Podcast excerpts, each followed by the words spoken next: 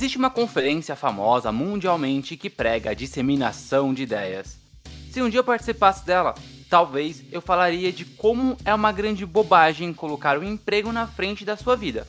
Porque no final das contas, somos apenas engrenagens na máquina de fazer os empresários ficarem ricos.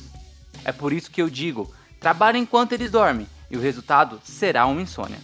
Neste quadro, eu vou falar mensalmente sobre diversas experiências ruins que eu tive na minha carreira, tanto em entrevistas de empregos como em trabalhos, mostrando que o que realmente importa é o dinheiro e o status acima de qualquer coisa. E se você ainda acredita que a meritocracia existe, lembre-se que, para cada um camelô que conseguiu ser dono de emissora, há centenas de filhos de empresários que entram na empresa dos pais como diretores e pisam em todo o esforço que você fez para entrar como estagiário.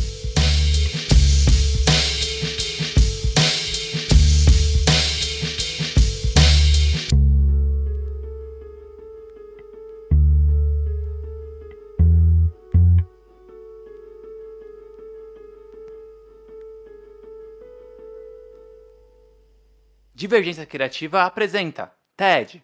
Trabalhe enquanto eles dormem. Apresentação: Tico Pedrosa. Episódio de hoje: Filhos do Dono.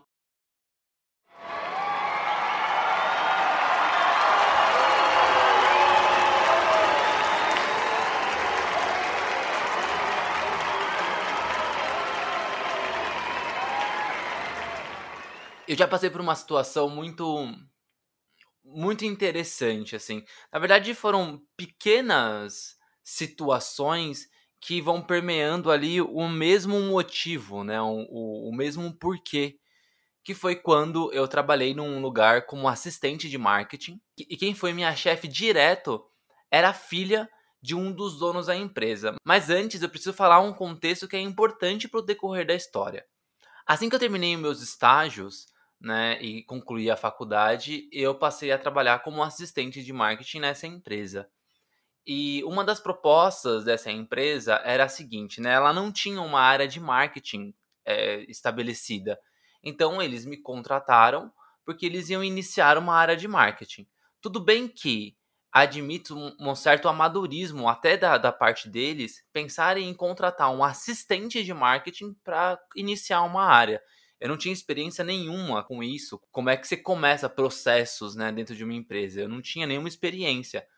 Então, obviamente, se você está contratando um assistente para fazer parte de uma área nova, esse assistente precisa ser gerenciado por alguém que entenda. Essa, na verdade, é a teoria, porque na prática não foi isso. Na prática foi a seguinte: a empresa tinha dois donos, né, dois CEO. Um desses CEOs tinha um casal de filhos. Esses dois filhos passaram a ser gerente de duas áreas, uma área de RH e a outra área de marketing, sendo que nenhum dos dois tinha experiência com recursos humanos ou marketing. O rapaz tinha experiência na área comercial e ele que era o gerente de RH, e a menina tinha experiência em comercial também, na área comercial também, e ela passou a ser a gerente de marketing ambos eram extremamente jovens, né? Eles ali não tinham nem 30 anos ainda, tinha 27, 28 anos, ele era, ele, eles eram bem jovens e, obviamente, estavam como gerentes porque eles eram filhos do dono. Para mim foi muito difícil a minha permanência naquele lugar, tanto é que eu fiquei pouquíssimo tempo. E um dos grandes motivos de eu ter ficado pouco tempo é justamente não ter um direcionamento do que eu precisava fazer porque a pessoa que era diretamente acima de mim, que tinha que cuidar de todos os processos, ela não entendia lufas de marketing, né? Na verdade, um dos feedbacks que uma vez ela fez sobre um, um trabalho que ela pediu para eu fazer, que era um convite, foi a seguinte, né? Ela falou assim que tava feio, mas ela não sabia explicar onde estava feio porque ela não tinha conhecimento disso, mas ela tinha bom gosto e ela sabia que estava feio. Então era esse tipo de feedback que eu tinha dentro da área, né? E também não tinha uma mínima organização de que como estruturar uma área. Poxa vida, de novo, eu era a única pessoa dentro de um marketing que ainda estava sendo estruturado. E eu era um assistente ainda, eu era super jovem, tinha acabado de me formar. Só tive trabalhos anteriores como estagiário.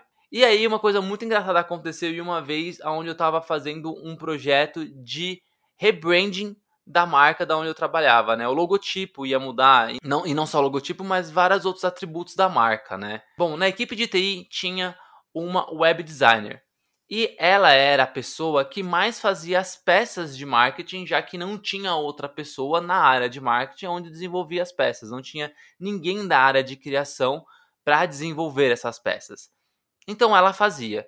E eu e essa profissional, web designer, que estávamos junto fazendo uma parceria para criar esse, re, esse rebrand da marca, né? Aliás, uma coisa interessante, eu estava fuçando no LinkedIn alheio é, nesses últimos dias e a marca tá lá. E era engraçado que era um, um, logo que mudava a cada dois anos, né? E desde que eu fiz essa mudança, ele tá lá ainda. Tô muito feliz, porque isso já faz uns bons quase 10 anos. Ou mais até, sei lá, por aí. Voltando. E aí, a gente, né? Eu e essa, essa profissional, essa web designer, a gente fez uma reunião de brainstorming. E nessa reunião é, estavam tanto o gerente de marketing, o gerente de RH, não sei porquê, eu, ela, o, os presidentes da empresa, e a gente começou a conversar sobre o que, que a gente queria que a marca se tornasse, né? O que, que a marca queria se expressar, o que, que o logotipo tinha que mudar, né? O que, que o, a empresa queria falar com, com os parceiros, com os, os possíveis novos colaboradores que fossem entrar, né? O que, que a marca queria transmitir por meio do logotipo. E essa reunião foi para isso, para a gente ter essa ideia. E aí, durante essa reunião, o, o menino que era gerente de RH, ele levantou e falou assim: Eu tenho a seguinte ideia para esse logotipo. E aí ele tinha um flip chart na, na sala de reunião, né? Flip chart é aqueles blocos grandes de papel, né? Onde você vai anotando as coisas com canetão. É, é, é, ele, ele substitui uma lousa. É quase um bloco de, de notas gigante, né? Você vai gastar papel à toa. É um bloco de notas grande onde você rabisca ali, né? E aí ele pegou o canetão e começou a rabiscar a ideia dele. E a ideia dele era disruptiva. Tinha a ver com a empresa, né? Era uma empresa inovadora, uma empresa disruptiva. E ele começou a falar. A letra inicial do nosso logo, ele precisa ter destaque. Ok, concordo, até então era mesmo que acontecia, até hoje a letra inicial é o destaque do logo. E nesse destaque, ele precisa ser feito com uma pincelada de tinta para trazer a humanidade. E aí, a gente coloca um degradê e esse degradê puxa é, com desenhos de hub que querem dizer a tecnologia, porque, cara, porque é essa tecnologia que vai trazer a conexão com todos os outros colaboradores que vão chegar na empresa. E a gente quer dizer também com isso que os nossos novos contratos vão expandir toda a parte de inovação e tecnologia. Bom, ele ficou, de verdade mesmo, gente, pelo menos uns 5 minutos achando que, que era diretor de uma das maiores agências de publicidade e começou a mostrar lá o seu desenho. No final das contas, a gente não usou abs absolutamente nada do que ele falou e decidimos ir por um outro caminho, que aliás foi o caminho que foi aprovado e tá até hoje, hein? Eu comprovei, tá lá no LinkedIn, tá até hoje.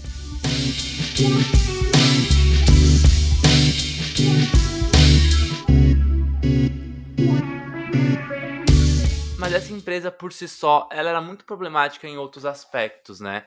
É, eu saí de lá pelo posicionamento de um dos presidentes, não o que tinha esses dois filhos, que aliás, filhos que não ficaram muito tempo na empresa, depois eles saíram. Eu saí de lá porque um dos presidentes, né, que aliás era a, a pessoa que dava nome a essa empresa, né, a empresa tinha o nome dele, ele tinha um posicionamento muito estranho, ele se achava muito inteligente, muito inteligente.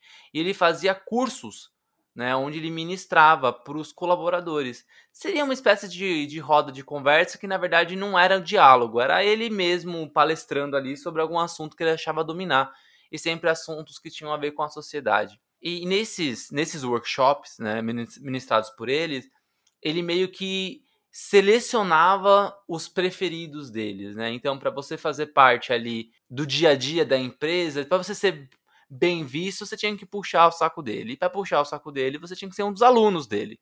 Era assim que funcionava. E uma vez em um desses workshops, é, ele falou a seguinte frase, né? Por ele, ele colocava todos os moradores de ruas em um navio e deixava no alto mar, porque o governo não tem uma solução para eles e esses moradores de rua são câncer da sociedade. A partir depois dessa fala que eu decidi sair dessa empresa. Já não tinha tido uma boa experiência, justamente porque eu tinha ali pessoas que não sabiam gerir uma área de marketing, porque não tinha competência para isso, eu só estava lá porque era filha do dono. Tinha o irmão dela que também estava gerindo uma outra área que ele não tinha competência, só estava lá porque também era filho do dono. E tinha esse outro dono que eu não tenho nem palavras para dizer o tão tão imbecil que era essa pessoa. Bom, várias histórias dentro de uma só, mas que no final das contas eu queria mostrar muito bem como que era a postura desses dois donos de empresa. Um que coloca um monte de filho sem competência nenhuma nas áreas dentro da, da empresa dele, e outro que, por meio de um, uma ideia doentia de se achar né, dono de narrativas super inteligente, além de destilar um monte de porcaria, ainda veladamente obrigava as pessoas a fazerem parte daquelas reuniões só pra, sei lá, falar que ele era inteligente, né? Fico imaginando em tempos polarizados de eleições, que lado será que ele tava? E quantos funcionários ele deve ter acuado para votar no candidato patriota dele. TED fica por aqui. Eu volto no mês que vem com mais um episódio. A gente se ouve.